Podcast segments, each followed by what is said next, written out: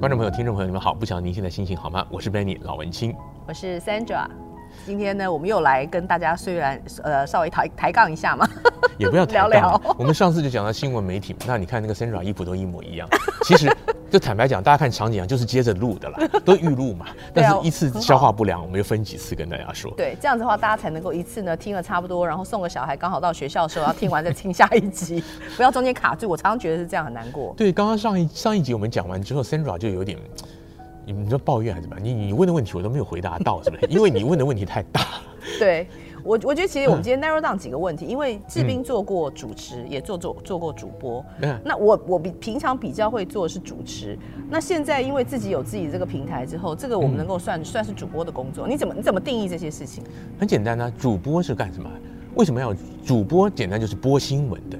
啊，对，所以你只要不是播新闻的，你就不是主播。不是，其实就这么简单。我就是现在有很多人讲什么网络女主播，那个其实他们本来讲直播主，就是就是因为英文叫 host 嘛，主持人叫 host，但是其实英文我们讲新闻主播讲 anchor，anchorman，嗯，anchor 就是锚，那个船的锚，它就是定在里面。就是说，你这个新闻一开始应该只是固定下来，你一开始就是讲一个新闻的 lead，就是我先介绍这个新闻。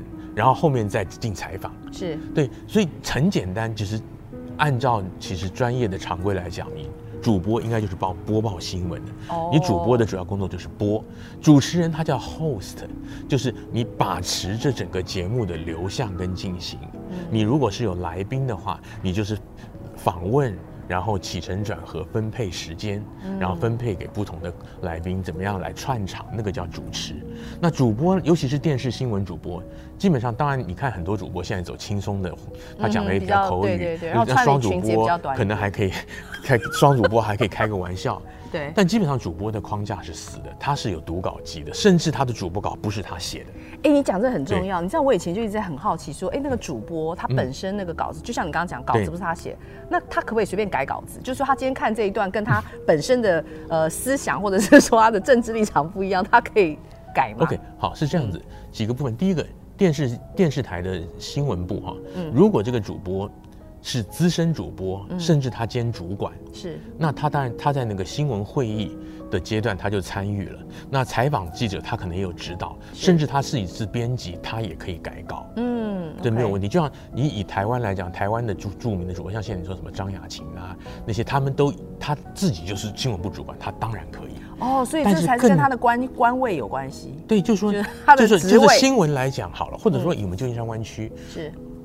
我不要讲我们台，因为我们台规模小，而且我们台我我是负责的新闻的人哈。就像二十六台，他们他们新闻部是是有那个总编辑啊，那总编辑他是审稿的，是改稿的。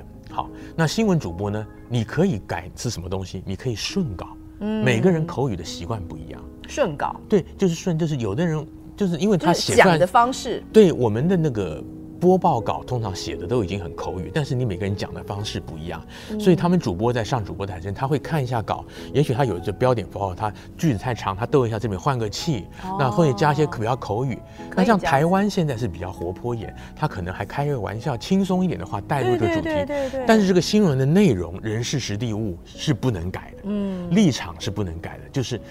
你你你没有能不能对你主播你看到什么就是什么，这个采访对不起不是你做的稿不是你审的。啊，所以他只是就是把这个大家所出来的一个东西一个 product 去播报出来而已，对，他没有他没有权利去改动这些对，所以就是说其实大家很尊敬很向往新闻主播。啊。台湾很多年以前，我还在台湾，我记得我们大学学生时代有一个很有名的主播，我好像知道你要讲谁，叫李艳秋，对不对？对，他领金钟奖的时候，他就说我领的是最佳傀儡奖，花瓶奖。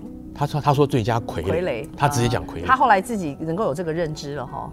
他很，他那个时候他还很年轻，他就敢讲。对，因为也上次来湾区两年多以前，我访问过他。可爱，对对，就对啊，就就是这个意思。因为其实新闻主播他他除非他自己很资深，他在这个台里的 level 够高，要不然他是不能动这个新闻的。嗯嗯嗯，你反而是。”节目主持人虽然不是新闻节目，你综艺节目就像你说很有名的，例如台湾你说什么吴宗宪啊、胡瓜呀，你说大陆什么华少啊、何炅啊，他们在一定范围以内，是。他是可以调动这个现场，他是可以加他自己的笑话、自己的观点。是是是，对啊。所以主持人的工作事实上他是比主播活泼多了，他活泼多了，他是可以就是说做就就等于我，然后我真的说，所以你看我比较适合做主持人，因为我没有办法照着稿子念。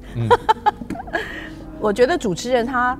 但是主持人也有分说，例如说是比较仪式性的主持人，或者是综艺式的主持人，你比较合适，比较喜欢哪一种？或者哪种、呃？你这样分，嗯，我不知道怎么回答，因为就是说，如果是以节目来讲的话，嗯、你广播电视节目有的是，例如说你是谈话节目，是你是访谈节目，或者说你是艺术艺文节目、文教节目，还是综艺节目，还是新闻类节目，那个通通都不一样。例如说，我还是拿台湾例子，你说有名的主持人，你说沈升华很有名。你说吴宗宪很有名，张小燕很有名，这三个人谁主持的好？很难讲，他们个人有个人对你不能比嘛，因为他们的类型不一样。对，可是你说这样，小燕姐我就很，我觉得她很厉害。他们三个都很厉害。她的她的那种综艺的东西，你也会让她非常的有气场。她长得小小一只，可她那个气场跟她那个发挥的，在那个整个活动的一些功能。跟他坐下来，后来做小燕有约的时候，那个、嗯、那个完全又是不太一样的味道哈。对，所以主持人其实是一个更可以发挥个人风格的。嗯，那我觉得新闻主播大家都觉得他有影响力，当然也有主播播出他自己的风格。嗯哼，但通常是需要一定的资历，你年纪到一个程度，你对新闻的分析，那到那个时候多半你本身也可以已经可以参与到新闻的内容直播。嗯哼，然后你可能跟观众觉得说，哎，这个主播很稳重。嗯，那或者这个主播很怎么样？嗯，那。就到那个阶段，是因为它的属性不同。那你刚刚讲的，你说是什么仪式的，还是什么？那个比较像是活动主持人，那个就是现场。当然，很多广播电主持人他会兼现场活动主持人，就像就像我本人。你喜欢吗？你比较喜欢待在那个那个，就是因为我知道你个性是比较害羞，你是不是觉得有？你知道，因为我觉得很多人一直都误认为说我们做 radio 的人就是马上可以到现场很活泼，可是我觉得对你来讲好像不一定是这样子。嗯，其实怎么讲？你职务上需要我，例如说，我也、嗯、我以前在新岛中文电台，嗯，我们也有去开过现场，什么 AT&T 直播秀啊，对啊对啊，对啊，我们都做过这些活动。啊、我 OK 啊，工作上我 OK 啊。Uh. 但你问我喜欢什么？嗯、上一集节目我们刚刚录的那一集，我不是讲过，我最喜欢做广播主持人。Uh huh. 就是我其实常常跟人家开玩笑说，我很我不擅长面对活人。哦、uh，huh. 我面对摄影机没有问题，我面对麦克风没有问题。Uh. 所以。广播电台就是你不用被人家看到，你也不用看到人。你跟我不一样。当然，除非是来宾，来宾那又不一样。所以其实很多来宾也是啊，就像就像 Sandra。你要访问你，人家说，哎，你是上广播还是上电视？我有没有上镜头？上镜头你就要打扮，当然啦，尤其是女生啊，对不对？我们平常资质已经不怎么好，还不打扮能上镜头吗？所以有的时候，有的时候这个包袱真的很重啊。就像以前我在新岛，以前那个汤姐汤玲啊，还有志曾志宁啊，也是那个时候，他们就说现在是网络直播时代，直播他那个直播间要装摄影机，他们都很反对啊。我每天轻轻松松。就来这里播新闻，播完新闻就主持节目，接 call in 就完了。我还要化妆，还要什么？然后你还要找个导播来操作，很麻烦。可是那个这个现在是一个市场的需求。嗯、那你看现在的年轻的美眉，她们不见得，对不起啊，嗯嗯、不见得是很会讲，但是她们就是会化妆，长得美。嗯，那这个时代是不是已经变成是这样？那自媒体好像大家都喜欢看到那个镜头前的美女，她讲什么其实已经不重要，唱什么也不是很重要了。我觉得这个东西哈，嗯，今天会来看我们的。影片的或者听我的 podcast 的朋友应该很重视内容吧？那我讲就从这个方面来讲，我会觉得说是不同的市场需求啦。就说，嗯、呃，怎么讲？现在也越来越多人发现，就像台湾 podcast 大概是从一年多以前到现在开始兴起的。当然，在美国已经盛行很久了。是，就是因为大家发现说，其实有很多东西它的呈现方式，它的 deliver 的方式，其实是不需要画面的。你看到画面没有用。嗯，有的有的人，例如说他有一个评评论，一个政治评论员，或者说他一个很著名的，我很会说书，我如果不搭配，对，我不搭配一些资料画面，不搭录一些影片，什么东西，嗯，你因为很多广播节目台湾也是放 YouTube 上，它就一张图，是，那你直接用听的是不是比较快呢？是是是，那就那就这样做就好了。所以我就是喜欢做这种的。那刚刚 Sandra 有讲，你的漂亮美眉。还有一种东西叫做娱乐直播哦，娱乐直播，你也你也涉入这一块我，我播过啊，对啊，上次你问我做什么，忘记我对、啊、要加这一题。我在录影的录这个节目的这个当天早上，我还上那个台湾有那一期直播啊。是那天那我怎么看看到很好玩？我还在 Facebook 分享为什么？因为他们找了一个乌克兰嫁到台湾的一个女生，嗯、她是一个乌克兰女主播，她就在讲乌克兰。嗯，这是非常罕见的。那些娱乐主播，他们通常就是在唱歌啊、聊天。我想跟新闻事件有关系吧。对，但是应该是这样说吧。那个女孩子她可能本来就在一期开直播，uh. 但他是个乌克兰人，嗯、所以他就是忧心忡忡。他就在讲他的妈妈在国内，然后呢，他们他们那边有的人逃难怎么样，他很担心，一晚上都没有睡觉什么。嗯、但他平常可能也是跟人家聊天。所以，所以现在讲到就是说，我们我们算是旧媒体嘛，哈。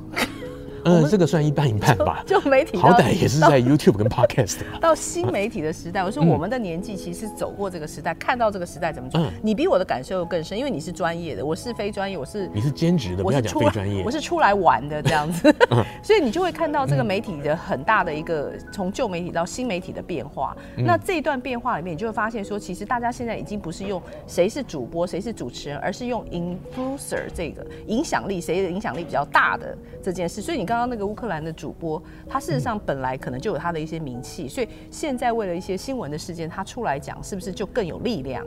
嗯，这看你在哪里讲。嗯，他那我就说他是在那个一期直播，一期直播就是属于娱乐直播，那就是我不晓得大家有没有看过，就是通常他们拿一个手机是直的，然后里面可能就是大概就是照一个半身，嗯哼，然后就是通常大部分都是帅，都是美女女主播，可能放一些流行歌、唱歌啊，跟你聊天，大家就打 text 那种的。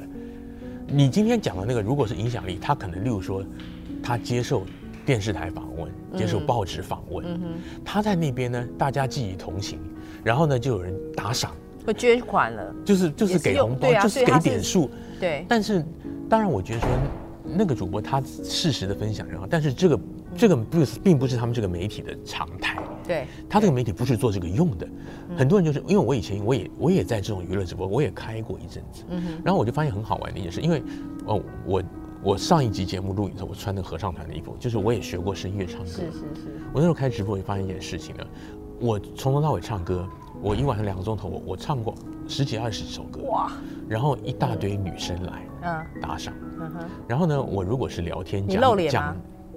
那个那个直播那个当然露脸啊，有有人弄黑屏，但是但是除非你很红的主播，要不然，而且他们一般的娱乐直播平台是禁止黑屏的，哦，就是要露脸的，对，但是他也禁止你穿太暴露，有些女生穿低胸什么，他们还是会管，他会管，对，OK 好，对，所以那个时候我就说，我讲一些美国的见闻，美国的事实，有些男生他们会问，会跟我聊，嗯，问新闻，然后女生就不来，然后我唱歌都是女生来。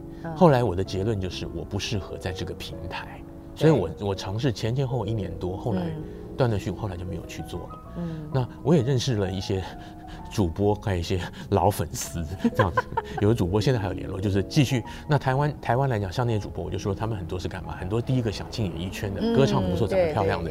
那他们兼职比较多，做什么？做就所谓网美。嗯，我碰到有做 model 的。